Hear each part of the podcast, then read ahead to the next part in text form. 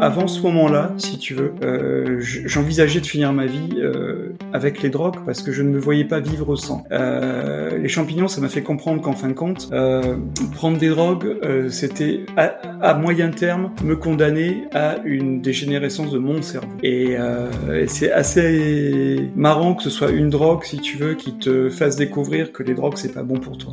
Et je vais te dire un truc que j'ai fait quand je suis arrivé en France. Les quatre premiers jours, les quatre premières nuits, je les ai passés à marcher dans Paris, à me dire ici, je suis en sécurité. Mmh. Alors je sentais bien que c'était une sécurité relative, mais par rapport au niveau d'insécurité qu'on avait en Guyane, où à 3 heures du matin à l'époque, si jamais tu tombais en panne dans Cayenne, c'était grave pour toi? J'étais obligé de m'affronter physiquement avec des mecs sur place. La trouve que t'as un couteau qui sort ou un truc comme ça. Et euh, il y a des fois c'était la coupe barre de fer. J'ai été obligé de, de, de m'armer à un moment parce que je pouvais pas faire autrement, sinon je me, je, je me serais fait zigouiller.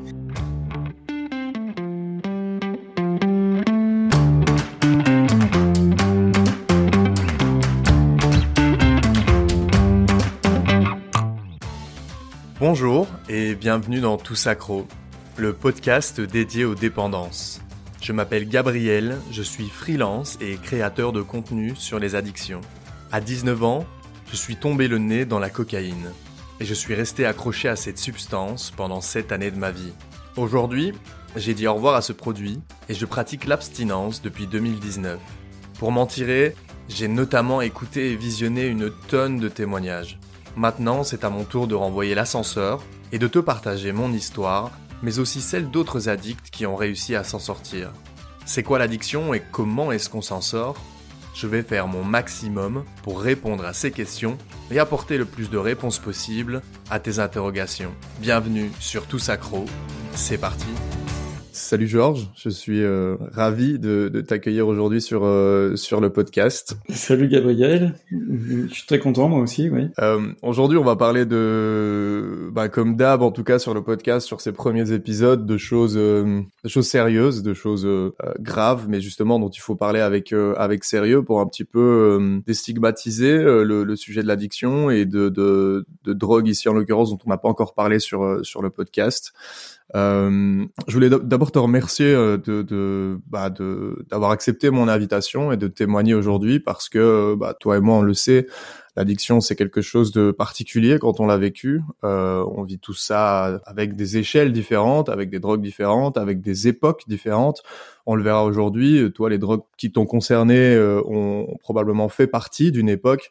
Euh, toi-même, tu m'avais dit lorsqu'on avait préparé les interviews euh, que certaines drogues, euh, enfin, il y avait des cycles, un peu comme dans la musique, il y a des modes, des ouais. périodes. Et en l'occurrence, il n'y a pas que ça, mais il y a eu d'autres choses qui ont fait que c'est les, les, les, épidémies de la substance, des subs, d'une des substances par laquelle tu as été concerné, on a trouvé des traitements, etc. Donc c'est ce qui réduit aujourd'hui le nombre de consommateurs de de, certaines drogues. Donc, enfin, voilà, je, voulais commencer par te remercier euh, de venir témoigner euh, sur ce podcast parce que c'est ça l'objectif, c'est de permettre à des personnes qui sont concernées par l'addiction et à d'autres qui ne connaissent pas bien les addictions, euh, bah de montrer que voilà des gens, que ça arrive à, ça peut arriver à tout le monde et que c'est pas aussi, euh, enfin si c'est grave, ça peut être dégueulasse, mais d'un autre côté ça n'est pas tant que ça et donc euh, voilà voilà pourquoi je te, je te remercie d'avoir accepté mon invitation. Ok. Euh, ce que je veux bien c'est que tu commences par te présenter, dire aujourd'hui euh, voilà tu t'appelles Georges, mais quel âge est-ce que tu as et quelle est ta profession? Comme ça on a un cadre pour pour, démarrer Ok, alors euh, je m'appelle Georges, Georges Prosper, j'ai 57 ans. Euh, je suis actuellement hypnothérapeute. Euh, j'ai été infirmier libéral pendant plus de 20 ans. Et, euh, et, là, je suis devenu hypnothérapeute parce que j'étais greffé deux fois du foie et que je suis plus capable d'assurer physiquement la fonction d'infirmier. Euh, j'ai toujours aimé travailler dans le soin. Euh, j'ai toujours aimé euh, pouvoir être là pour les autres. Et du coup, euh, hypnothérapeute, ça a été un passage, euh, allez, quasi obligatoire pour moi en fin de compte. Ça s'est fait de manière extrêmement naturelle et du coup, j'ai plus les contraintes que m'imposait tout le système de santé qui, qui est une machine lourde et et qui en plus s'en va en petits morceaux en ce. Donc, euh, là j'ai l'impression d'avoir un petit peu repris la main sur ce que je fais. Ouais, c'est intéressant. Euh, on, reviendra euh, sur euh, sur tout ça, comment tu as découvert l'hypnose et comment ça s'est articulé et, et, ce fait de ne plus pouvoir physiquement assumer ben, les soins de santé, ça découle aussi, ça fait partie de la de la partie séquelle de, de des addictions, des consommations. et on, on reviendra là-dessus parce que c'est quelque chose qui m'avait marqué dans nos discussions de, de préparation et et, et je trouvais ça intéressant et ça met en avant aussi tous ces facteurs de résilience finalement. Euh, donc comme je l'ai déjà dit, euh, tous les parcours d'addicts, d'ex-addicts euh, sont, sont différents, mais dans ceux qui ont arrêté de consommer et qui sont dans une abstinence longue, donc dans une rémission de, de, de l'addiction, il y a toujours ces facteurs de, de résilience, cette capacité à trouver des choses. En fait, c'est pratiquement nécessaire dans le parcours de l'addiction. En fait, il faut trouver des choses auxquelles s'accrocher. Euh, et chez toi, cette partie-là est, intéressante euh, euh parce que c'est un, ouais, c'est, carrément une, preuve de résilience et ça m'avait pas mal marqué. Euh, je veux bien que on pose tout de suite sur la table euh, le nom des drogues avec lesquelles toi tu as eu euh, des problèmes et puis après on va rentrer tout doucement dans, le vif du sujet. Alors moi j'ai commencé par fumer du cannabis. En fin de compte, je devais avoir 14 ou 15 ans à l'époque et je suis très vite devenu un gros consommateur, mais j'étais pas satisfait en fin de compte parce que euh, l'herbe, on fumait de l'herbe, hein, et pas du shit en Guyane, on fumait de l'herbe et de la bonne en plus. l'herbe avait tendance à me rendre un peu parano. Et euh, surtout, j'avais l'impression, je, pense que j'ai toujours recherché en fin de compte la consommation de drogue parce que j'étais profondément dépressif quand j'étais adolescent et que j'ai pensé peut-être trouver une solution avec l'herbe que je n'ai pas trouvé à 100%. C'est pour ça que quand je suis tombé sur l'héroïne, euh, waouh, ça a été pour moi euh, le médicament. Ouais, donc t'as eu t'as eu le cannabis vers l'âge de 14-15 ans, t'as découvert l'héroïne, tu m'avais parlé aussi d'un passage dans le crack pendant 2-3 ans. Ouais, ouais, ouais. Et ça, c'était plus tardivement. Ouais. Euh, je suis l'héroïne, j'ai rencontré l'héroïne, j'avais quel âge? J'avais 17 ans, en fin de compte. Euh, 17 ans. Euh, au début, je, comme je, je, consommais occasionnellement, mais très vite, j'ai eu une consommation euh, régulière, quoi.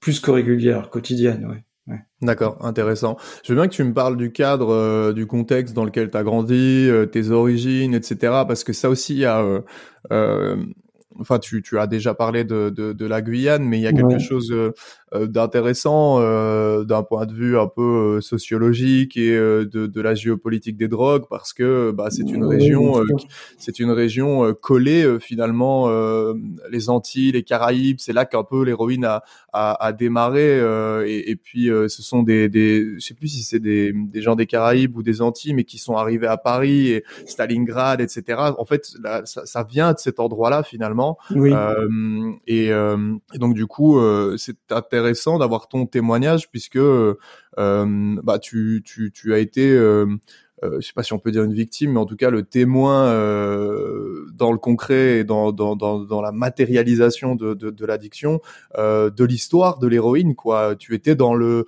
euh, et à la fois à l'endroit et à la fois euh, la, la, entre guillemets victime parfaite euh, pour pour pour pour devenir addict à, à cette drogue-là. Donc je veux bien que tu m'expliques un peu le cadre dans lequel tu as grandi, la Guyane, qu'est-ce que ça représente à l'époque pour toi. tu vois, tu parles du cannabis à 14 14 15 ans. Euh, ça ressemble à quoi ta vie à, à cet âge-là? C'est quoi le terreau, tu vois, qui fait que euh, tu tombes sur le, le cannabis et l'héroïne entre 15 et, et, 20 ans? Il y a, y a tout un cadre culturel euh, parce que euh, le cannabis a été une consommation qui est, allez, endémique en Guyane, je pense, et aux Antilles. Euh, c'est très lié à la culture rasta, euh, qui a complètement imprégné nos sociétés. Hein, et, et c'est vrai que c'était lié à quelque chose de cool. Euh, il y avait une espèce de fraternité entre nous. C'était, on partageait autour d'un pétard. C'était, euh, comment dire, c'était un petit peu l'apéro ici en France sans la violence liée à l'alcool. Euh, c'était quelque chose de convivial en fin de compte. Donc on était dans ce cadre convivial là avec le cannabis en Guyane à cette époque-là. Euh, ce qui s'est passé, c'est que en 81-82, il y a eu euh, une le Suriname euh, s'est révolté. Il y a une partie des Surinamiens qui se sont révoltés contre le gouvernement. Il y a eu une guerre civile au Suriname. Et parce qu'il a fallu financer cette guerre civile, euh, alors que le Suriname était déjà une plaque tournante au niveau de la cocaïne, hein, puisque toute la cocaïne passe transiter par le Suriname pour partir en Hollande. Euh, mais il fallait financer rapidement, donc ils ont commencé à déverser des, kilos de cocaïne en Guyane pour pouvoir faire du fric, cocaïne qui a été transformée en crack. Ça a été une épidémie, c'était une flambée, ça a changé complètement la société sur toutes ses bases. Parce que, pour te dire, c'est juste pour imager, mais en Guyane, euh, avant 81-82, tu pouvais laisser ta voiture avec les clés dessus en plein milieu de Cayenne, quelqu'un serait venu taper à ta porte pour te dire tu as laissé tes clés sur ta voiture. Euh, tu faisais ça après 81, c'était terminé, ta voiture elle était, elle avait disparu, elle était désossée dans le, dans le quart d'heure qui suivait. Parce qu'il fallait faire du fric et parce que euh, ben, tout le monde finançait son avait à financer sa consommation de, de crack. Euh, été une flambée, il y a eu énormément de morts. Euh, pour te dire, hein, mon entourage qui était d'une vingtaine de personnes, euh, on est quoi trois ou quatre survivants, pas plus. Euh, C'était vraiment une flambée et euh, et moi je suis resté hors de ça pendant des années. Moi j'ai profité en fin de compte euh, d'un petit à côté, d'une petite consommation d'héroïne qui était vraiment euh, résiduelle, euh, qui était très peu importante, euh, qui concernait des gens qui venaient de Java, de l'île de Java, euh, qui étaient des, des Javanais, donc des, des Indonésiens, qui étaient implantés en Guyane dans la nourriture, euh, qui, qui faisaient des petits, des petits commerces comme ça, euh, qui avaient une consommation qui leur était personnelle au départ et qui après a commencé à enfler un petit peu et qui a commencé à toucher euh, des, des, métropolitains essentiellement. Il y avait très peu de Guyanais en fin de compte dans l'héroïne. Euh, moi j'étais métisse, j'avais mes entrées partout, dans les populations noires, dans les populations blanches, et dans les autres aussi. Donc moi, je passais d'un milieu à l'autre, ce qui me permettait de pouvoir avoir accès à tout. Euh, donc euh, je me suis focalisé moi sur l'héroïne parce que c'était mon truc, parce que ça me soignait, parce que ça me faisait du bien, parce que ça me sortait de ma dépression et j'ai basculé dans le crack que dix ans après. D'accord. Euh, le crack, c'est toujours dans cette zone géographique-là ou bien c'est en arrivant Oui, c'est en arrivant en France. Non, non, non, c'était en Guyane. C'était bien, bien en Guyane. Ouais. Ok, ça marche. On, on reviendra sur euh, l'arrivée en France euh, du coup après.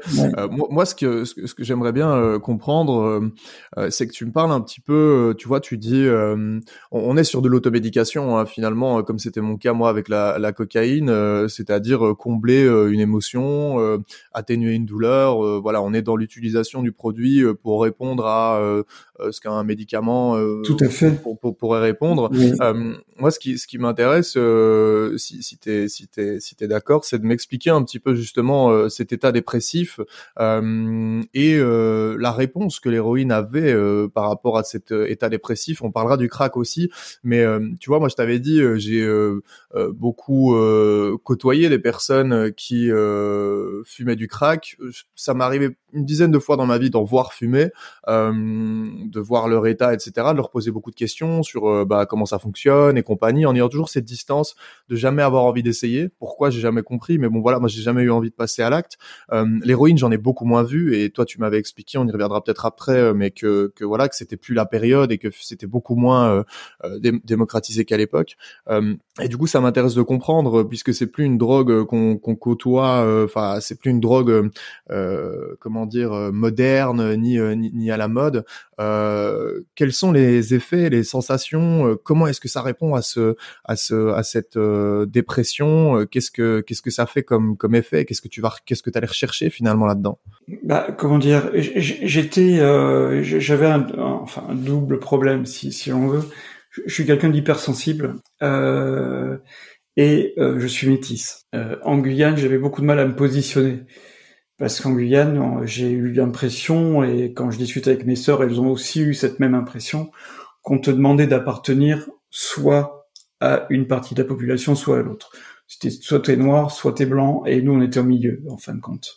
Euh, donc euh, l'avantage, c'est qu'on pouvait passer d'un groupe à l'autre assez facilement. Euh, le désavantage, c'est qu'on n'y rentrait jamais en profondeur. Donc on avait toujours l'impression de survoler les choses, mais de jamais être intégré nulle part, si tu veux.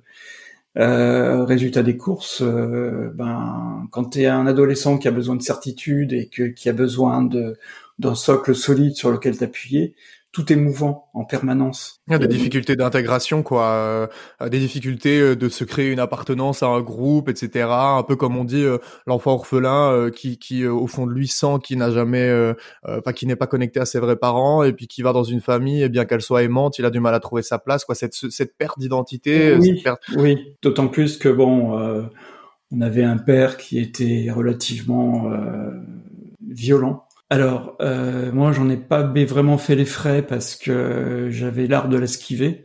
tu avais mis en place des mécanismes d'évitement, peut-être. Euh, oui, mais on avait cette pression qui était constante, si tu veux. Euh, en plus, moi, j'étais diagnostiqué très tôt, euh, légèrement au-dessus de la moyenne au niveau de mon intelligence. Ouais, au potentiel.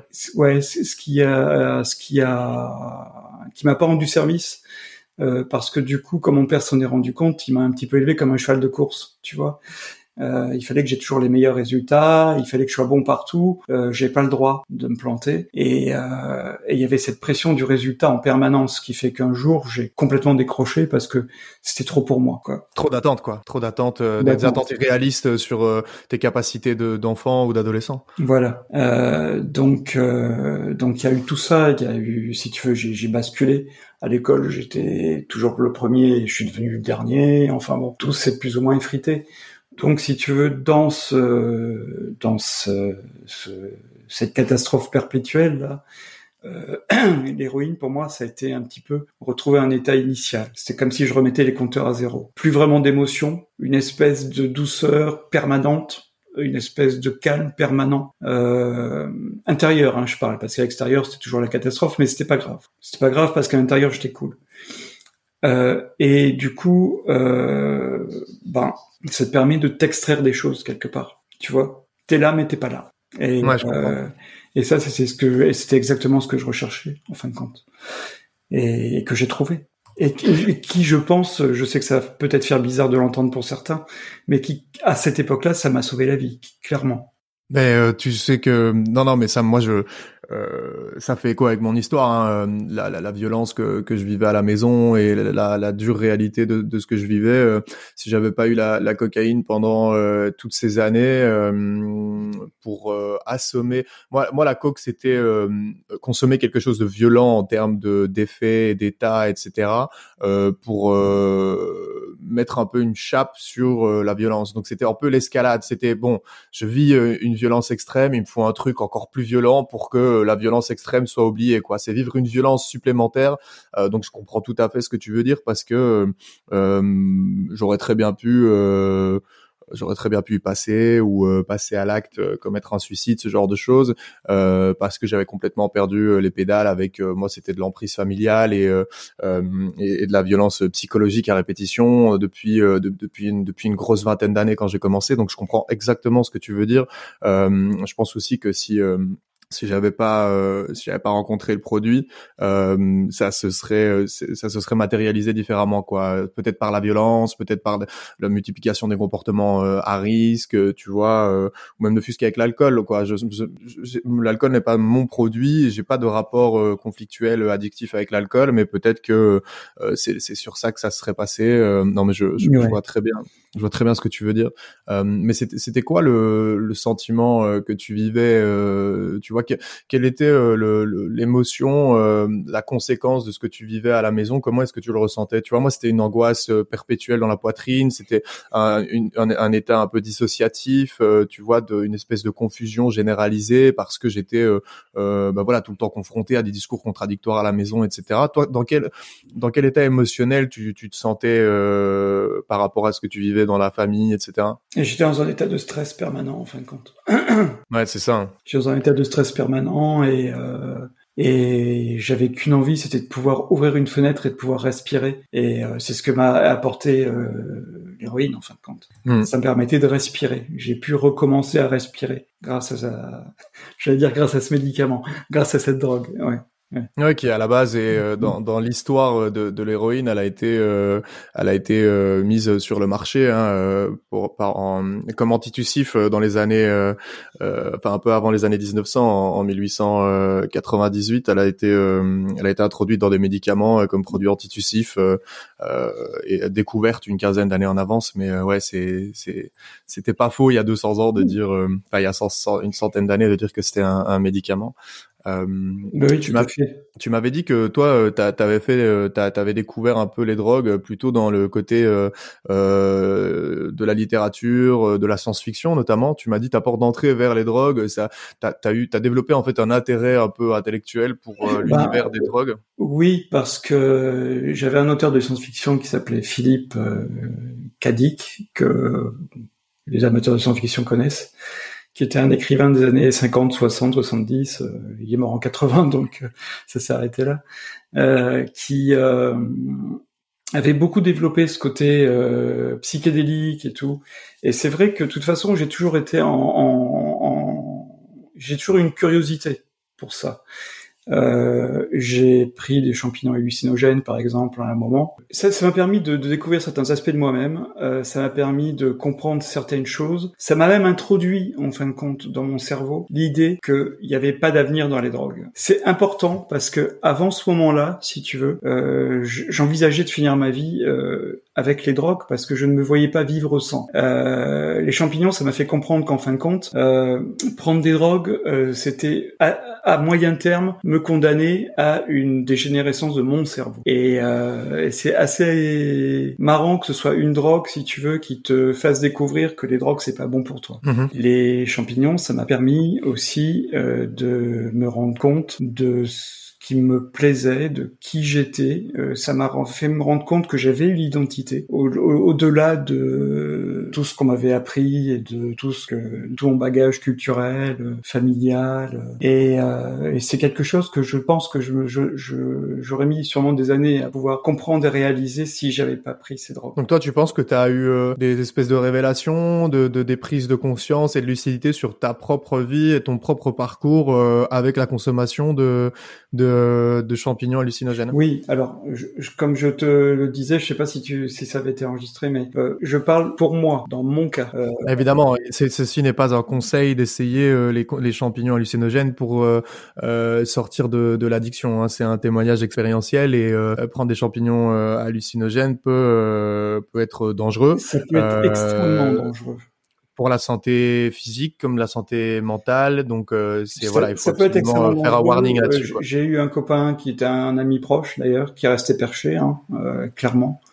Euh, qui euh, il, il, a eu cette expérience-là il y a à peu près 35 ans comme moi et pourtant il est encore il a encore des hallucinations il a encore des trucs je crois que ça, ça ça a flingué un truc dans son cerveau de manière conséquente, hein, puisque c'est quelqu'un qui a jamais pu retravailler après. Et puis, euh, souvent les gens en prennent dans un but récréatif, et c'est toujours là qu'il se passe quelque chose de, négatif. Euh, moi, j'ai eu la chance de le prendre avec des gens qui, me paraissaient bien allumés, mais qui en fin de compte savaient ce qu'ils faisaient, et, euh, et ça s'est très bien passé. T'as pris ça beaucoup de fois. Euh, t'as pris ça sur sur combien d'années par, par rapport à par rapport à tu vois ton ton début dans le cannabis et puis après l'héroïne de trois ans après. Euh, ça arrive euh, bah, à quel moment de, de, de de la consommation et de ton rapport à la drogue le, ça, ça arrivait, les champignons. C'est très très très très très précisément. C'est arrivé en 92. Euh, trois mois, trois ans avant que j'arrête ma consommation d'héroïne. Et, et je pense que si jamais j'ai envisagé d'arrêter de prendre des drogues, c'est grâce aux champignons, ouais. D'accord. Mais euh, la personne qui m'avait conseillé de prendre des champignons, je les avais pris avec elle et elle m'avait dit, elle me l'avait, elle me l'avait vendu comme ça en fin de compte, euh, comme un outil de découverte et c'est ce que ça a été pour moi. Mais c'est parce que j'étais tombé sur les bonnes personnes et franchement, c'est pas le genre de truc à prendre tout seul déjà et puis c'est pas le genre de truc à prendre dans un environnement festif ou dans un environnement bruyant, tu vois, c'est ça peut être extrêmement dangereux, mhm. vraiment. Ouais, Tu m'avais parlé euh, dans, dans ton parcours aussi euh, d'un, moment où tu avais été vivre euh, quatre ans dans la forêt amazonienne. et je sais que au niveau de la consommation, bah ça, ça a peut-être, enfin tu, tu m'avais dit que ça a accéléré ou en tout cas le fait d'être d'être un peu en autarcie comme ça, ça avait eu un impact et une influence sur sur ta consommation. Alors c'était assez particulier en fin de compte parce que euh, à cette époque-là, pendant ces quatre ans-là, j'ai alterné des moments euh, où je consommais, des moments où je consommais moins. C'était combien C'était combien d'années après avoir commencé euh, l'héroïne, ça, la forêt amazonienne? C'était deux ou trois ans. Ok, d'accord. La, vingtaine, quoi. Ouais. ouais. Ok, d'accord. Mm. je partais en forêt avec des petits stocks. Et quand je j'avais plus rien, je décrochais à la dure. Euh, c'était dur, euh, c'était de la souffrance, euh, mais je m'y attendais et surtout, je pense que j'étais armé pour ça. Euh, j'étais en forêt, je savais que de toute façon, il pouvait alors pas rien m'arriver, mais euh, j'étais dans un endroit assez sécurisé quelque part, dans un environnement que je connaissais. Donc euh, je le faisais en sachant que ça allait être difficile, mais pour moi, à ces moments-là, je n'envisageais pas d'arrêter sur le long terme. C'était juste des pauses. Oui, donc tu as vécu plusieurs fois en fait le sevrage physique, tu as, vécu dans ta chair ce que ça représentait le sevrage physique de cette drogue-là et donc peut-être que d'une certaine manière ça a été un entraînement aussi parce que à un moment donné, euh, ce qui fait extrêmement peur, j'imagine, euh, parce que moi, avec la coke, euh, j'ai pas connu de, de, de, de, sevrage physique, mais par contre, avec la weed, j'ai senti ce que ça faisait pendant deux semaines, les cauchemars, les sueurs froides et, et le manque physique. Donc, je peux imaginer que pour une drogue encore beaucoup plus addictive, ça doit être vraiment un enfer, et surtout l'héroïne qui, bah, dans tous les discours et tous les reportages qu'on qu'on entend, euh, les, les, gens commencent à consommer pour se sentir bien et puis continuent de consommer pour ne pas se sentir mal. donc, c'est pour prouver le, le, le, le, le pouvoir addictif de, de, de cette drogue-là. donc peut-être que dans ton parcours, ça a été euh, euh, un facteur de résilience que de vivre plusieurs fois euh, ce sevrage physique et, et, et, de, et de savoir à quoi t'attendre le jour où tu décides vraiment d'arrêter. peut-être que psychologiquement, ça t'a aidé. Eh ben, oui, ça m'a aidé pour une raison très simple, c'est que ça m'a permis de me rendre compte que la, allez, 50% des effets que tu ressens lors d'un sevrage sont dus à l'idée que tu te fais de ce sevrage. Hmm, d'accord. Voilà. Et que euh, pour l'héroïne, il est clair que les facteurs physiques les, vont être là. Hein, euh, tu vas. Euh, Et ça ressemble à quoi euh, Ça ressemble à quoi les facteurs de sevrage Tu vas avoir la chasse, tu vas vomir, tu vas avoir des sueurs froides, tu vas être fébrile, tu vas comment dire y a, tu pourras plus rien avaler pendant quelques jours. Ça, enfin, ça, ça, va, ça va être assez puissant et désagréable, mais il faut être honnête, euh, tu vas pas en mourir. Ok, donc c'est c'est une c'est c'est t'es, malade comme si tu avais un mélange entre une gastro, une grippe et euh, ouais un état grippal. Euh, mais tu, tu, oui, mais tu vas pas en mourir, mais tu as quand même la sensation ou peut-être l'impression que tu pourrais en crever. Oui, quoi. oui, tu vas tu vas peut-être avoir cette sensation là. Mais entre avoir la sensation et que ça arrive, il y a une grande marge et que hmm. cette marge-là détermine souvent le fait que les gens vont y aller ou pas. Parce que quelque part, ils s'auto-persuadent qu'ils vont arriver à un état qui va être près de la mort, alors que c'est pas vrai. Ok. Et ça, ça arrive euh, quand t'as consommé une fois ou deux de l'héroïne, ou bien c'est quand t'es quand t'es vraiment accro, tu vois, c'est c'est quand t'en consommes tous les jours et puis que après t'arrêtes d'un coup, c'est ça. Oui. Euh... Le, c'est pas c'est pas comme le crack où euh, dès la première prise tu peux être euh, dedans. Euh, avec l'héroïne, si tu veux, il faut quand même une certaine, il y a une période d'accoutumance. Euh, alors, je, je sais pas, hein, je suppose que c'est en fonction de la qualité de ce que tu consommes, que tu consommes. Euh, moi, là, dans, avec ce que je consommais, euh, il fallait quand même deux trois semaines avant de commencer à ressentir des symptômes de manque. Deux trois semaines de manière quotidienne, je veux dire. Oui, d'ailleurs, il y a des, euh, il y a des euh, qualités euh, et des types un peu d'héroïnes différentes en fonction des produits de coupe, etc. Ça va, ça va du très clair au plus brun et apparemment, plus on est proche du brun, plus on se rapproche de la du produit original qui est la la, la pâte de pavot, de l'opium, c'est ça, enfin la pâte du pavot, le, latex de pavot qui est transformé en opium. Et puis selon la manière dont on le transforme euh, et selon les produits de coupe, euh, j'ai entendu parler de de, euh, de, de caféine, euh, même de comment de paracétamol. Et là, on, on, se retrouverait plutôt vers des produits beige, beige, beige clair. Et puis sur les sur les sur le sur la brune, plutôt vers des produits qui a priori serait plus euh, plus nature, enfin naturel dans l'essence même de, du produit, alors que en réalité, d'après ce que j'ai vu, euh, ça, elle peut très bien avoir une couleur brune ou une couleur blanche et avoir des niveaux de pureté. Euh, euh voilà, il n'y a pas de rapport de, il n'y a pas de corrélation entre la brune est pure et la blanche ne l'est pas. Euh, c'est, c'est, ça peut être, euh, enfin voilà, il n'y a pas, pas de rapport là-dedans. Toi, c'était quoi comme produit que tu avais à l'époque et à, à combien de, de, de, pourcentage de pureté t'estimes que tu l'avais en termes de qualité? Au niveau du pourcentage de pureté, j'en ai aucune idée. Euh, maintenant, on faisait très bien la différence, hein, euh, malgré tout. Euh... Ouais, comme avec la coke, quoi. Tu sais quand elle est bonne ou quand elle est pas bonne. Enfin, bonne entre guillemets, mais quand elle est plus plus euh, plus pure ou, ou, moins, quoi. Oui. Et puis, de toute façon, la façon dont ton corps réagit te, te, donne quelque part le degré de pureté. Et, et nous, on avait essentiellement de l'héroïne brune. Euh, T'as jamais été confronté euh, au, au, mélange euh, mortel d'aujourd'hui, euh, coupé au fentanyl, etc. C'était pas encore là. Ok. Du fentanyl, j'en ai eu consommé en France. D'accord. En, en, en, traitement de substitution, enfin pour, pour faire gage de substitution ou pour simplement en consommer toi? Non, non, non. j'en ai consommé deux ou trois fois parce que quelqu'un en avait récupéré à l'hôpital. D'accord. Et parce que alors je, je vais pas donner le nom du médicament, mais il y a un médicament qui contient du fentanyl en, grosse quantité, euh, qui est utilisé de manière assez courante à l'hôpital dans, les services euh, durs hein, de, chirurgie, réanimation. Et, et, euh, donc euh, ce médicament, puisque là il s'agit d'un médicament, c'est est hyper puissant et, euh, et je comprends qu'il puisse être mortel si jamais il est trop concentré. Et aux États-Unis, il y a eu des, enfin, ils sont confrontés à, des centaines de milliers de morts à cause de cette histoire depuis le début de, l'introduction du fentanyl euh, dans le marché de la drogue euh, aux États-Unis. Non, à l'époque, il n'y en avait pas de toute façon, on ne trouvait pas dans la rue. Et puis, et puis ce qu'on avait, c'était euh, que de l'héroïne brune. D'accord.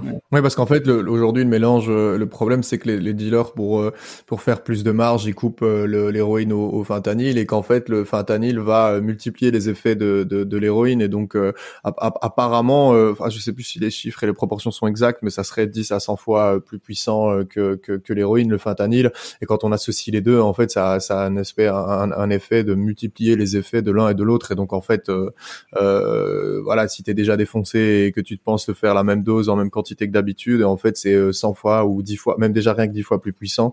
Euh, ça doit être euh, ça, ça c'est ça c'est ça qui cause ça qui cause des problèmes quoi donc du coup là, on, on, était autour de la vingtaine en, en, en Guyane dans ton parcours. Euh, euh, tu m'as dit que tu avais vécu euh, jusqu'à l'âge de plus ou moins 30 ans, c'est ça, hein, euh, en, en, Guyane. De 20 à 30 ans, comment ça se passe? C'est assez, euh, enfin c'est la, la, la, même vie avec des, des, des, des arrêts euh, continués? Est-ce que tu travailles Comment dire J'ai vécu pendant 4 ans en forêt. quand je suis rentré à Cayenne, j'ai monté une petite entreprise en fin de compte. Euh, je suis fait former en peinture publicitaire. C'est un métier qui n'existe plus en France, hein. euh, puisqu'en France maintenant, euh, si jamais tu veux décorer un véhicule, par exemple, euh, tu as une machine qui va te tracer les lettres dans des autocollants et tu vas les, plaquer sur ton véhicule voilà. alors que nous, on faisait tout à la main, on peignait tout à la main. c'est un métier qui n'existe plus, donc, mais j'avais monté une petite entreprise sur place qui fonctionnait tant bien que mal, sauf que je dépensais tout dans ma consommation. Et du coup. Donc t'en prenais tous les jours à ce moment-là. Oui, oui, oui. C'était quoi comme quantité euh, du coup en, héroïne? Comme quantité que je prenais, je, ouais. tournais à peu près un gramme par jour. Ok. Ce qui est pour quelqu'un, euh, c'est beaucoup ou bien c'est euh, normal vu, vu la qualité qu'on avait, ouais, c'était c'était beaucoup. C'était hmm. beaucoup parce que elle était de qualité bien supérieure à ce qui se trouvait en France à la même époque. D'accord. Euh, c'était beaucoup et euh, surtout je pouvais pas euh, travailler sans euh, consommer. Donc je travaillais pour consommer et je consommais pour travailler, ce qui fait que je sortais jamais de ça. Quoi. résultat des cours, si tu veux, mon entreprise n'était pas du tout sécurisée, hein, elle était à la merci de, du, du, moindre soubresaut de, de sociétal tout simplement. Et ce qui s'est passé, c'est que euh, tu as eu à un moment une vague d'immigration brésilienne et les Brésiliens, il faut le savoir, c'est des gens, ils sont habitués à la survie. Ils savent tout faire, ils le font mieux que toi. Et eux, ils sont prêts à travailler pour la bière, le sandwich et 10 euros par jour. Donc, nous, on pouvait pas s'aligner sur leur prix, tu vois. Donc, tout le monde a commencé à travailler avec des Brésiliens illégaux et nous, on a été obligé de mettre la clé sous la porte. Euh, donc, quand on a mis sous la clé sous la porte, euh, je me suis retrouvé, moi, sans possibilité de revenus ce qui pour un drogué, imagine, c'est devient compliqué. Donc c'est là où j'ai commencé à glisser dans des trucs un peu délinquants et tout. Euh, Jusqu'ici, je avais pas besoin puisque mon travail me fournissait de quoi consommer. Mais là, j'avais plus de rentrée d'argent. Donc euh, il s'est passé une période de quelques mois, si tu veux, où j'ai commencé à, voler, euh, à faire des trucs extrêmement malsains. Et puis euh, j'ai pu décrocher un petit emploi de gardien d'une usine électrique désaffectée à Cayenne, dans un quartier le plus pourri de Cayenne. Et franchement, c'est ce qui m'a sauvé la vie. Ça a été hyper violent. Quand je dis hyper violent, c'était que j'étais obligé de m'affronter physiquement avec des mecs sur place pour pouvoir les sortir de l'usine. Et euh, t'as toujours euh, la trouille que t'as un couteau qui sort ou un truc comme ça. Et euh, il y a des fois, c'était à coup de barre de fer. J'ai été obligé de, de m'armer à un moment parce que je pouvais pas faire autrement, sinon je me, serais fait zigouiller. Et euh, mais euh, c'est là qu'il est, arrivé un truc en fin de compte qui, m'a sorti de là, qui m'a vraiment fait tilter, c'est que un jour euh, est arrivé un mec dans l'usine qui avait une grande plaie à la jambe, il s'était pris un coup de couteau, donc j'ai fait un pansement. Je fais un pansement, c'est une chose que je savais faire puisque quand tu es en forêt, il faut savoir faire des pansements, il faut savoir euh, traiter les trucs les plus urgents. Euh, donc j'ai fait un pansement, il est redevenu le lendemain pour que je lui change son pansement. Le surlendemain, il m'a ramené un copain à lui qui était aussi blessé. Et puis j'ai vu commencer à défiler plein de mecs qui venaient faire faire des pansements à l'usine électrique. Et du coup, euh, bah, je me suis dit au bout d'un moment, euh, c'est super, j'adore faire ça en fin de compte. Sauf que un de ces quatre, je vais me faire couillonner parce que j'ai pas de, j'ai pas le droit de faire ça. Je suis pas médecin, je suis pas infirmier, je suis rien. Je le fais euh, sans savoir, en fin de compte, si un jour je vais pas causer une infection ou quoi que ce soit. Donc, euh, je me suis dit, puisque j'aime faire ça, euh, je vais me former en tant qu'infirmier. Et c'est là où je suis allé contacter des associations, des trucs et des machins conseil général, la mairie, pour aussi de voir si je pouvais gratter quelques sous pour me payer un billet d'avion, partir en France, passer euh, mon diplôme d'infirmier.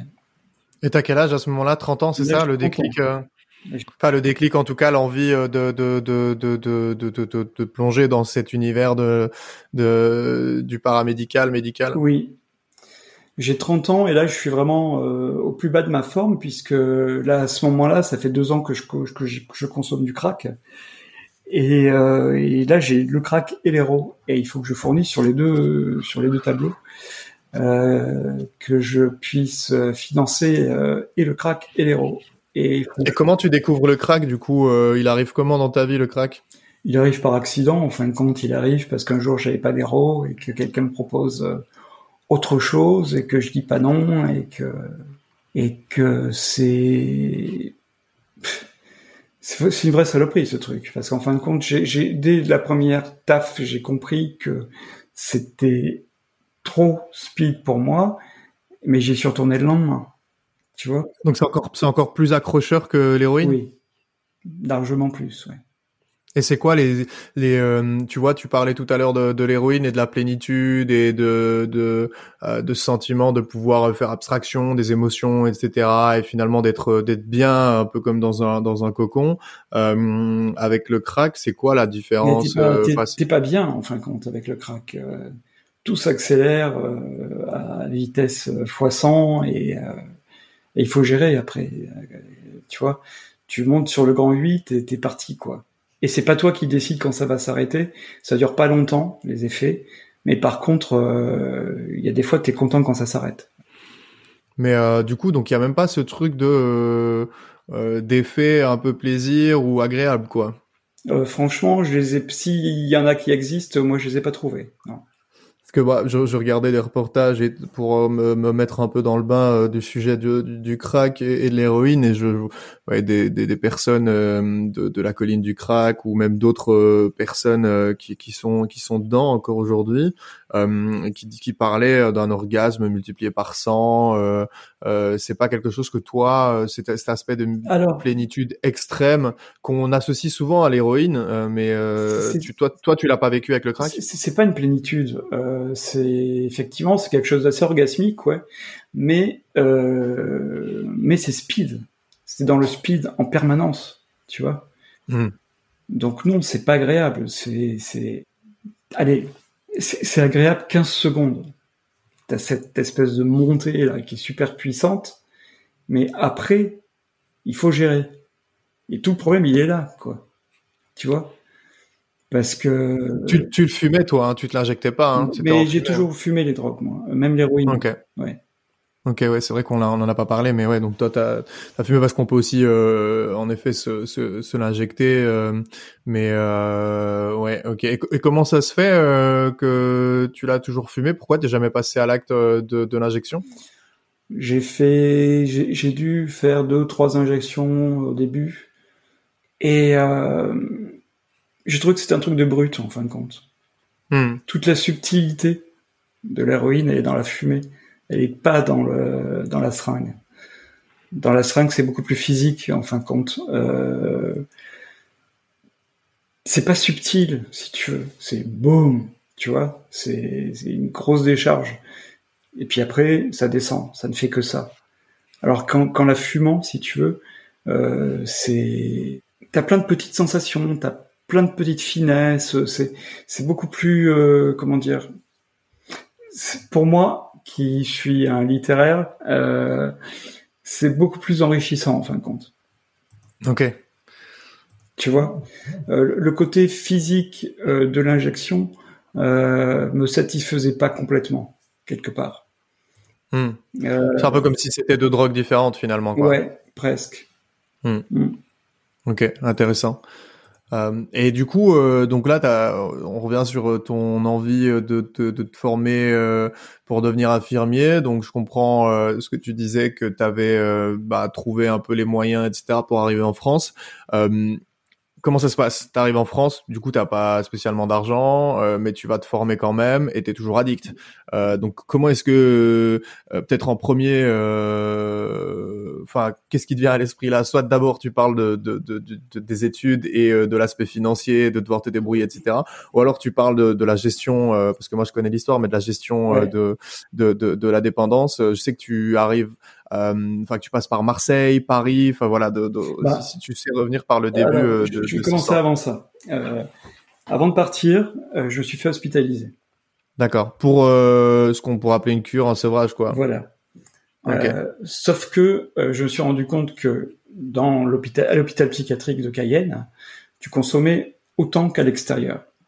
Oui, ce qui n'est pas que à Cayenne, mais ouais, c'est ouais. Voilà. Oui, je sais, malheureusement. Et euh, comment dire, tu, tu te consommais, tu même pas besoin de sortir de l'hôpital. Les mecs arrivaient à l'extérieur, tu te, tu te fournissais par la fenêtre. Euh, donc bon. Ouais, incroyable. Donc du coup, si tu veux, quand je suis sorti de là, j'étais pas mieux que, que quand je suis rentré. Euh, donc je suis parti en France euh, avec 1500 euh, francs à l'époque, l'équivalent d'à peu près 300 euros, un petit peu moins. Euh, j'avais pas de point de chute, j'avais juste une adresse d'association. Euh, sauf que quand je suis arrivé, si tu veux, je suis passé par l'hôpital Avicenne parce que dès que je suis, j'ai posé le pied euh, sur l'aéroport à, Paris et j'ai déclenché une crise de palu. Oh. Euh, je pense que c'est le choc thermique en fin de compte qui m'a activé ça quoi. Oui, le paludisme j'avais depuis des années, de temps en temps ça se déclenchait. Ah, tu le savais, tu savais, c'est pas euh, c'est pas une surprise. T'étais pas t'étais pas traité, t'avais pas il y a un traitement donc contre euh, euh ouais, enfin c'est un traitement préventif surtout qu'il y a après le traitement qu'il y a pour le palud, c'est juste pour faire baisser les symptômes, mais t'as pas de traitement curatif réellement. Ok, d'accord. Donc c'est quelque chose, c'est une maladie chronique, quoi. ouais, c'est ça dure ça dure 30 ans à peu près. Ok, d'accord. Euh, donc euh, moi j'ai été, c'est ma dernière crise de palu que j'ai faite. Hein. Je l'ai faite en, arrivant euh, à l'aéroport, donc hôpital à Vicenne et tout et tout. À l'hôpital, ça m'a permis de rencontrer des gens d'associations euh, qui m'ont trouvé un hôtel dans lequel je suis resté pendant quelques jours. Et puis j'ai rencontré une nana et on s'est installé très vite ensemble. Et du coup, euh, j'ai pu faire des petits boulots sur place. J'ai travaillé à Euro Disney, j'ai travaillé un peu partout. Et j'ai voulu rentrer dans un programme méthadone. Mais à ce moment-là, t'es toujours addict alors Pas t'es toujours addict. Euh, tu consommes toujours euh, en arrivant à Paris ou t'es en sevrage C'est tout à fait le problème parce que là, j'ai pas d'adresse, j'ai rien. Je sais pas du tout comment m'organiser. Mais t'es en manque physique. Donc je suis en manque physique. Donc du coup, hmm. je suis allé. Euh, à l'époque, il existait des médicaments euh, qu'on achetait euh, en pharmacie, du néocodium pour être précis, qui n'existe plus maintenant. C'était de la méthadone ou pas encore? Non, non, non, c'était de la codéine. donc c'était un, oui, parce que c'est la même la, même famille, mais donc c'était un traitement de substitution officiel pour les opiacés, ou bien c'était un détournement comme un détournement, c'était un médicament antitussif. D'accord, ok. Comme aujourd'hui, la ligne euh, est utilisée euh, par détournement. Quoi. Enfin, la ligne, c'est le, le, le, la boisson des rappeurs euh, avec le sirop, codéine, etc. C'était un peu dans cet ordre-là, quoi. C'était un truc qu'on savait qui donnait des effets, qui était un peu en vente libre. Et bah, d'ailleurs, c'était pas, non, c'était pas ça. Ça a rien à voir avec ce, la ligne? Si, ça a à voir puisque c'était de la codéine aussi. Ouais, c'est ça, ok, ouais, d'accord. Donc euh, tu te débrouilles un peu avec des, des, des, des trucs de substitution euh, à la débrouille, quoi. Ouais. Alors c'était un peu compliqué parce que j'étais obligé de, faire, de changer de pharmacie souvent parce qu'au bout d'un moment, ouais, je le classique. donc bon. Euh, donc euh, voilà, et du coup j'ai tenu comme ça pendant quelques temps et quand je suis arrivé à Paris, j'ai voulu m'inscrire dans un programme méthadone, ça m'a été refusé. Euh, pourquoi ils te l'ont refusé? Ils me l'ont refusé parce que à l'époque les critères étaient les, critères les critères d'inclusion étaient plus drastiques que maintenant. D'accord. Euh, il aurait fallu que je me shoote en fin de compte. Ah ouais, ok. Tu vois, c'est ça le truc. Il aurait fallu que je me shoote et je me shootais pas. Donc euh, quand ils m'ont demandé de quand ils m'ont demandé des traces de piqûres, j'avais pas de traces de piqûres. Donc ça s'adressait vraiment à une frange toxicomane qui était assez extrême. Ce qui comprenait. ce qui comprenait... Faut rappeler qu'à cette époque-là, c'était euh, le gros carnage quand même. Euh, l'héroïne, c'est euh, il y a les années, on est dans les années SIDA, on est dans on est dans l'épidémie du SIDA, on est dans la violence de, de, tout ça quoi. Pour remettre un peu dans le contexte et situer où, où on en est quand toi t'arrives à Paris, donc à 30 ans, donc ça fait 27 ans, c'est ouais les années 80. Donc on est en plein dans, euh, on est en plein dans le carnage euh, du, du, VIH. Euh, donc j'imagine que toi quand tu arrives, c'est un peu le, c'est un peu le, les commandes, le déploiement de guerre en termes de d'endroits, de, les hôpitaux, etc. Enfin l'héroïne est partout dans les esprits, quoi. J'imagine les JT, les journaux, on doit en parler, on doit en parler tout le temps. Oui, j'en ai acheté une fois de l'héroïne à Paris, une seule fois et je suis tombé sur un dealer que je connaissais de Cayenne. Waouh. Et euh, et je me suis dit et ça m'a fait un très mauvais message en fin de compte. Je me suis dit euh, waouh, jusqu'ici je le retrouve. Ouais. Et euh, du coup euh, ça m'a je me suis c'était ça a généré un sentiment d'insécurité chez moi. Je me suis dit je suis pas à l'abri ici, tu vois. Hmm. Donc euh, je voulais vite trouver un, un billet et, euh, et le fait d'avoir été refusé dans ce programme méthadone, là, ça a été compliqué pour moi. Parce qu'après, pendant, j'ai réussi à passer mon examen l'année d'après. Entre temps, j'ai fait un tas de petits boulots. Hein, euh, j'ai réussi à passer mon examen après, mais pendant trois ans, il a fallu que je tienne. Et je tenais en consommant du néocodion, justement, euh, ce qui n'a pas été facile. Euh, ce qui fait que quand je suis arrivé à Marseille, après avoir terminé mes études, où j'ai fait une, j'ai refait une demande de, de, de rentrer dans un programme méthadone. Euh, là, ça a été accepté et là, c'était une libération pour moi. Ok. Mm. Et euh, pour expliquer en gros le, traitement de substitution euh, de, de, de, la méthadone, euh, comment ça se passe et, et qu'est-ce qui te permet, grâce à, à, la méthadone justement, enfin, oui, quel est l'impact et quels sont les bénéfices de la méthadone dans dans l'addiction à, à l'héroïne? Qu'est-ce que ça change et bah, qu'est-ce qui le, le bénéfice, c'est qu'il y a, y a plus vraiment les effets de l'héroïne. Par contre, il n'y a pas le manque non plus. Donc tu retrouves un état de stabilité, tu dirais? Oui, ah oui, clair. Sans effet euh, secondaire? Euh, Si, automatiquement, il y a des, automatiquement des effets secondaires, puisque... Ça, ça n'a rien de comparable avec, euh, le, avec les effets de l'héroïne, quoi. Ça rien de comparable. Par contre, ce qu'il faut savoir, c'est que c'est pas un, c'est pas un truc miraculeux, et que après, il va falloir gérer la baisse de la méthadone. Mhm. Parce que si euh, tu penses pouvoir arrêter la méthadone du jour au lendemain, euh, c'est même pas la peine d'essayer. Hein. Les effets de l'arrêt de la méthadone sont pires que les effets de l'arrêt de l'héroïne. Vraiment. Ça n'a rien de comparable. Et ça te permet euh, de d'avoir de, les, les, idées claires, etc. Du coup, euh, donc c'est ça en fait. Ça te permet d'avoir peut-être un regard sur ta consommation et ta situation, de, de récupérer une certaine lucidité sur ta propre vie, qui après, bah, sur un travail euh, de long terme, bah, va pouvoir t'aider à. En fin de compte, le problème de la lucidité avec l'héroïne, c'est un faux problème. Euh, c'est un problème dans la mesure où on est dans l'excès de consommation. Mais quelqu'un peut très bien vivre avec une consommation réduite d'héroïne, c'est ce que moi j'ai fait pendant assez longtemps, en fin de compte. Euh, quand je dis réduite, c'est parce que à l'époque où j'étais à un gramme, j'étais en dessous du seuil de, de, mon seuil de tolérance. D'accord. Tu vois? Ce qui fait que j'étais jamais dans un état où, j'ai, où, je, où je perdais la boule, où je où j'étais pas clair dans mes idées. Et qu'est-ce qui fait que t'as jamais dépassé ce, ce seuil-là, euh, tu vois, d'autant plus que l'héroïne étant une drogue quand même très euh, très addictive, qu'en plus t'avais un terreau émotionnel. Bon, toi, on, est dans euh, la thématique du trauma et des. je, je cherchais pas la défense, je cherchais à vivre. Ouais, ouais, mais c'est ça qui est étonnant. Ouais, ouais.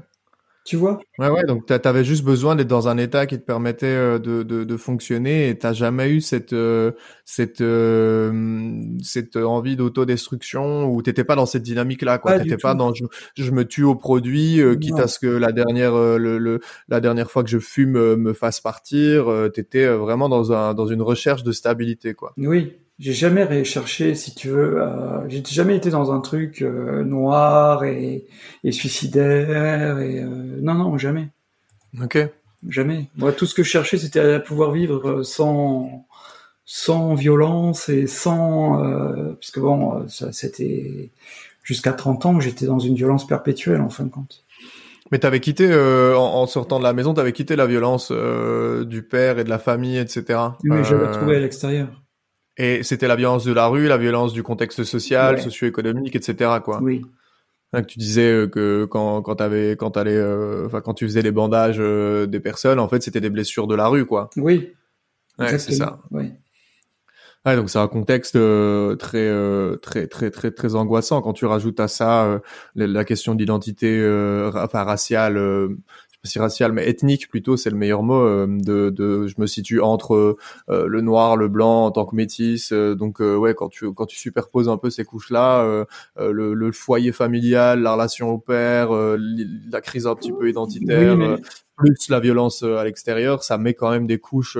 Oui, sauf que tu vois, quand je suis arrivé en France, pour moi, c'était déjà une première libération parce que euh, je, je, vais te dire un truc que j'ai fait quand je suis arrivé en France. Les quatre premiers jours, les quatre premières nuits, je les ai passés à marcher dans Paris, à me dire ici, je suis en sécurité. Hmm. Alors je sentais bien que c'était une sécurité relative, mais par rapport au niveau d'insécurité qu'on avait en Guyane, où à 3 heures du matin à l'époque, si jamais tu tombais en panne dans Cayenne, c'était grave pour toi. C'était Oui, en fait, t'avais, t'avais euh, cet état euh, de hyper vigilance permanente pour ta pour, pour ta survie que qui s'en est allé ou en tout cas la proportion était tellement tellement grande entre euh, Cayenne et, euh, et Paris que euh, t'as eu cette peut-être ce poids en moins quoi. T'as eu ce plus ce besoin vital de d'avoir un œil, enfin un peu comme le lion de garder un œil ouvert quand il dort quoi. Exactement, oui. Ouais, je Là, je pouvais euh, relâcher les choses, tu vois. Et hmm. ça, c'était pour moi, c'était un grand luxe, quoi. C'est pour ça que quand j'entendais pas, c'était, je suis arrivé en plein milieu des histoires euh, avec euh, Khaled Kelkal, je sais pas si tu te rappelles, non, rapidement explique. Des attentats de Port-Royal, tout ça. en plus, j'avais un physique où je me faisais contrôler tout le temps. Et malgré tout, si tu veux, je me sentais en sécurité. Ah ouais. J'avais pas cette pression là. J'étais dans un pays qui était sur les nerfs et sur le qui à cause des attentats. Et moi, je me sentais bien là-dedans. Parce que par rapport au niveau de violence que j'avais quand j'étais en Guyane, waouh, c'était tellement plus calme. Tu vois? Donc, euh, tout est relatif après. Pour les gens d'ici, ça leur paraissait beaucoup. Pour moi, c'était, euh, c'était les vacances, quoi. Ouais, je vois carrément. Mm. Et euh, donc là, on arrive sur euh, le moment où euh, bah, tu recherches un traitement, tu découvres la, la, méthadone, enfin, ton traitement est ta prise en charge est acceptée. J'imagine qu'il faut quand même un, un, déclic, un moment charnière, une prise de conscience. quel a été toi ton, ton ton ton déclencheur? Qu'est-ce qui t'a motivé toi profondément dans ton identité? À te dire ma vie ne sera plus la même et, et je veux aller vers une vie différente euh, sans consommation, je veux m'en sortir. À quel moment ça arrive? Comment est-ce que ça se passe? Comment est-ce que tu conscientises ça? Euh, C'est arrivé quand j'étais à l'usine électrique, clairement. Donc tu étais toujours en, étais toujours en, Guyane. Hein D'accord. Et donc c'est un processus long en fait. C'est-à-dire oui, t'as le t'as le déclic dans ta tête. au début d'un processus long. Il y a quelqu'un qui a joué un rôle très important pour ça.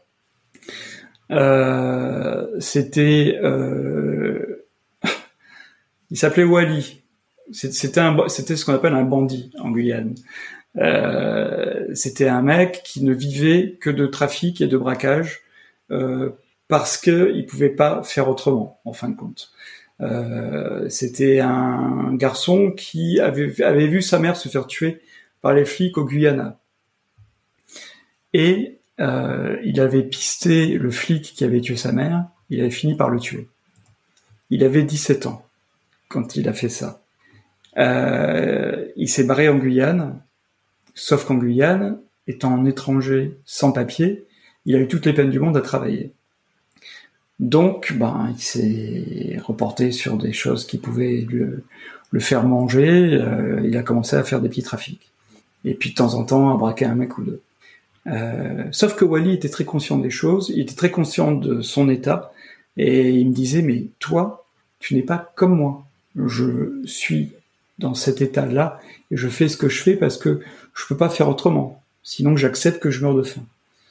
Tu n'en es pas là. Donc, tu as la chance d'avoir une famille, tu as la chance d'avoir un travail et de pouvoir acquérir un, un autre travail. Prends ta chance et bouge-toi le cul. Au début, j'ai pas trop tilté, et puis m'a répété ça tous les jours, tous les jours, tous les jours. Ça finit par rentrer, et puis un jour, Wally a disparu. Et je pense qu'il s'est fait arrêter par la police, tout simplement, et qu'il a été envoyé au Guyana. Sauf que au Guyana, si jamais t'as tué un flic, euh, le... c'est la pendaison. Hein. Donc, euh, je pense que Wally a dû finir au bout d'une corde, tu vois. Et le fait qu'il disparaisse, ça m'a brisé le cœur, parce que c'était mon ami, euh, et que voilà quoi. Et du coup, euh, ça, ça m'a ouvert les yeux. Je me suis dit, mais il a raison. En fin de compte, je peux pas. J'ai la chance de pouvoir faire autre chose. Il faut que je saisisse ma chance. Il faut que je sorte du cycle. Tu vois. Ouais. Je, ouais, ouais, je, je, je vois. Euh, c'était, c'était, enfin, cette, euh, ce mot euh, sortir du cycle, ça, ça m'évoque, ça m'évoque aussi pas mal, pas mal de choses par rapport à mon, mon, mon, mon histoire personnelle.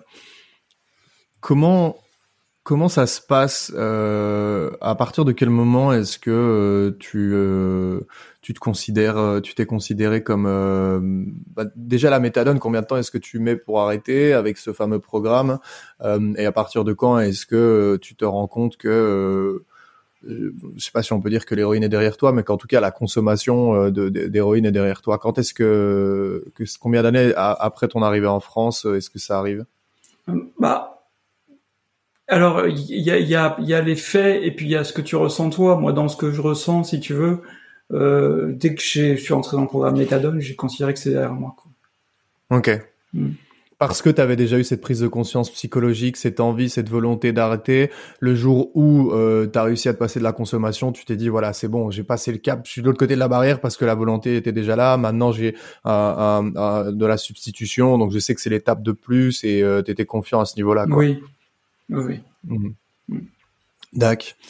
Et donc là, euh, tu étais euh, au niveau des études, etc. Donc j'imagine que tu deviens, euh, es diplômé euh, de d'infirmerie, tu deviens infirmier. Ouais. Et, euh, et là, tu raccroches la vie. Est-ce que tu as eu l'impression de recommencer à vivre ou est-ce que tu as eu l'impression un peu de, tu sais, de, de, naître à nouveau ou est-ce que ça a été la continuité logique de, de ta vie pour toi? Continuité logique, non. Pour moi, la logique, ça aurait été de continuer tel, que sur, le, le cycle dans lequel j'étais, de, de, continuer dans le cycle dans lequel j'étais parti.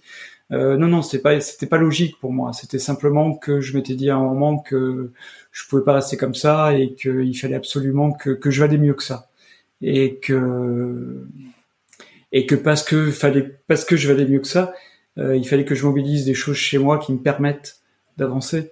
Et euh, quand j'ai repris les études, j'ai failli arrêter hein, euh, au début parce que j'avais jamais appris à apprendre. J'avais des facilités quand j'étais à l'école. J'ai jamais bossé moi, tu vois? J'ai eu mon bac, euh, j'ai dû faire quoi? La dernière année, j'ai dû faire, j'ai dû passer deux mois euh, à l'école, mais j'ai eu quand même, tu vois? J'avais des facilités, donc euh, j'ai toujours compté sur ces facilités-là. Là, il a fallu que je me mette à bosser et et que je voyais que tous les gens qui faisaient la formation en même temps que moi, si tu veux, savaient de quoi ils parlaient, tout et tout. Moi, j'entendais des termes, mais je n'y comprenais rien du tout je disais mais qu'est-ce que je fais là, tu vois? Et, euh, et puis bon, petit à petit, ça finit par rentrer. Et au bout de six mois, ça y est, j'ai retrouvé une certaine aisance. Mais pendant six mois, je me suis dit, mais tous les jours, je me suis dit, euh, allez, un jour de plus. Tu vois? Ouais, le fameux un jour de plus euh, qu'on utilise en général pour euh, pour la drogue dans les programmes de soins, etc. Là, toi, c'était pour les études, quoi. Ouais, ouais. Et du coup, euh, bah je suis sorti, j'étais meilleur de ma promo et tout et tout, donc ça allait si tu veux. Une fois que j'ai rembrayé et que j'ai j'ai raccroché les, les, wagons, ça a été tout seul, pas de problème. Et donc après, tu rentres dans le dans le secteur euh, dans le secteur médical en tant qu'infirmier. Oui, oui. Et je, je, me souviens, enfin, tu l'as dit en début de, de, de, de, notre de notre discussion et tu me l'as tu me l'avais expliqué euh, quand, quand, on quand on a discuté euh, précédemment qu'un jour bah tu as dû arrêter parce que tu n'avais plus le euh, le, le, physique, la condition physique pour euh, pour continuer. ça permet ça me permet de, de, faire la transition un petit peu sur les sur une partie moins drôle, mais qui est aussi importante, euh, qui sont euh, les, les, séquelles de ces années de consommation et bah, la, la, la, partie, enfin le moment où tu fais un peu peut-être le bilan euh, de, des traces que ça a laissé sur ton corps. Alors pourquoi est-ce que pourquoi est-ce que euh, enfin qu'est-ce quand et, comment est-ce que tu découvres les problèmes de santé euh, que tu as et, et quels sont-ils à ce moment-là quand tu les découvres? Alors ce qui est ce qui est très ironique parce que je t'explique. J'ai eu une hépatite C. J'ai eu une hépatite C Sauf que je sais qu'elle n'est pas liée à ma consommation de drogue, puisque à l'époque, j'avais jamais touché une seringue. Au moment où je l'ai contracté. Je le sais parce qu'en fin de compte, avec le dosage des anticorps, on arrive à savoir précisément en quelle année tu as été infecté. D'accord. Moi, j'étais infecté en 83. Et, en et donc, tu sais comment tu l'as contracté? Il n'y a qu'une possibilité. C'était un accident de moto que j'ai eu où j'avais perdu beaucoup de sang, où j'avais été transfusé à l'hôpital de Cayenne. D'accord. Ah oui, donc euh, c'est pas directement lié à ta consommation, quoi. Non mais les conséquences ont quand même été telles, si tu veux, que euh, en fait, la consommation sur une hépatite C, euh, ça ne doit quand même pas être euh, être la, la, la, la, joie, quoi. Non, automatiquement, ça a accéléré les choses. Résultat mmh. des courses, quand on a découvert que j'avais une hépatite C, on a aussi découvert que mon foie y était quasiment mort, quoi. Que j'étais dans un état de cirrhose avancé et qu'il y avait qu'une seule chose à faire, c'était la greffe. D'accord. Donc, quel âge est-ce que tu as quand tu découvres ça euh... À l'âge, j'ai déjà euh, que je dise pas de bêtises. Euh, J'ai déjà 40 ans. Mmh Donc 10 ans après ton arrivée en France, euh, ouais. Mais tu t'avais pas fait traiter du coup ton hépatite C, tu l'as découverte, tu l'as découverte, tu l'as découvert, enfin t'as découvert que tu avais ça seulement vers vers l'âge de 40 ans, enfin quand tout est arrivé. Quoi. Oui, alors à ce moment-là, on a commencé un traitement direct, si tu veux, interféron à fond. Sauf que l'interféron, ça n'a jamais fonctionné. Pire, ma charge virale a augmenté pendant le traitement à l'interféron. Donc, comme c'était le seul traitement qui existait à ce moment-là, j'avais plus aucune autre option que la greffe. Et la greffe, c'est enlever, remettre, c'est remplacer quoi. C'est pas un morceau parce que je crois que le foie, on peut enlever des morceaux, mais on peut pas regreffer des morceaux. Si, on peut, Ah, on peut regreffer des morceaux. Je pensais que c'était euh, remplacement du, de l'organe euh, intégral. Non, moi j'ai reçu un demi-foie. D'accord, ok. Les deux fois. C'est assez, lourd. Deux fois du coup. Oui. Et deux fois parce que la première fois, j'ai été greffé, mesure d'urgence, hein, parce que là, de toute façon, euh, j'ai été greffé. Et puis, au bout de deux ans, l'hépatite a rattaqué le greffon. D'accord. Donc, euh, en deux ans, il se retrouve dans un tel état que le seul, la seule option, c'était une deuxième greffe. J'ai fait cette deuxième greffe, sauf que deux jours avant ma greffe, on est venu me voir et on m'a dit, on a trouvé un médicament, on veut l'essayer chez vous, est-ce que ça vous dit? Je dis, moi j'ai rien à perdre les gars, on y va. Donc j'ai été greffé, et après la greffe, on a voulu euh, ils ont voulu tester ce médicament, et au bout de, j'en ai pris pendant 12 semaines, au bout de 12 semaines, j'avais plus de charge virale. On a refait un cycle de 12 semaines, et, euh, et depuis, euh, j'ai plus d'hépatite C. D'accord. Mais euh, donc maintenant, malgré malgré tout ça et cette issue bah, positive par rapport à cette problématique-là, tu n'as pas su continuer physiquement à travailler dans, dans, dans en tant qu'infirmier. Non, mais là c'est pour des raisons mécaniques. C'est parce qu'en fin de compte, j'ai été ouvert trois fois au niveau de, de l'abdomen. Hmm. Ce qui fait que j'ai toute la chaîne musculaire là et, et du coup, euh, quand j'ai dû euh, porter des gens, parce que bon, en tant qu'infirmier, tu portes beaucoup, hein. porter des mhm. gens, faire des pansements à même le sol, quand tu as des étudiants, par exemple, qui ont un kyste au niveau du sacrum, il faut faire le pansement. La plupart des étudiants ont des matelas par terre. Va faire un, un pansement par terre. Tu es penché comme ça. Au bout d'un moment, ça tire tellement, si tu veux. Alors, ça tire pas trop quand tu as une chaîne musculaire normale, mais quand tu l'as plus, euh, c'est plus compliqué. Donc, euh, si tu veux, j'arrêtais pas de me faire des déchirures musculaires, des trucs comme ça. J'ai dit, ok, c'est bon. Au bout d'un moment, faut arrêter. Là, c'est toi qui deviens dangereux pour ton patient. Parce que euh, une fois, j'ai eu un patient à qui je donnais une douche, si tu veux, qui a glissé dans sa douche, je l'ai récupéré. Mais je me suis fait de déchirures. ouais. Tu vois, c'était que des trucs comme ça. Donc, au bout d'un moment, je me suis dit, c'est bon. Ouais, malgré la volonté, t'étais plus apte à t'en occuper, quoi. Merci d'avoir écouté ce podcast. Je suis vraiment intéressé d'avoir ton avis sur ce que tu viens d'écouter. C'est important pour moi de comprendre quel type de contenu tu aimes pour créer le format que tu préfères. Par exemple, dis-moi ce que tu as pensé de la longueur de cet échange ou encore des sujets dont on a parlé. Pour me donner ton avis, tu peux venir me retrouver sur la messagerie du compte Instagram Tous Accro. En t'abonnant sur Insta, tu découvriras aussi les coulisses du projet et seras averti de la sortie des prochains épisodes. C'était Gabriel et je te dis à la semaine prochaine.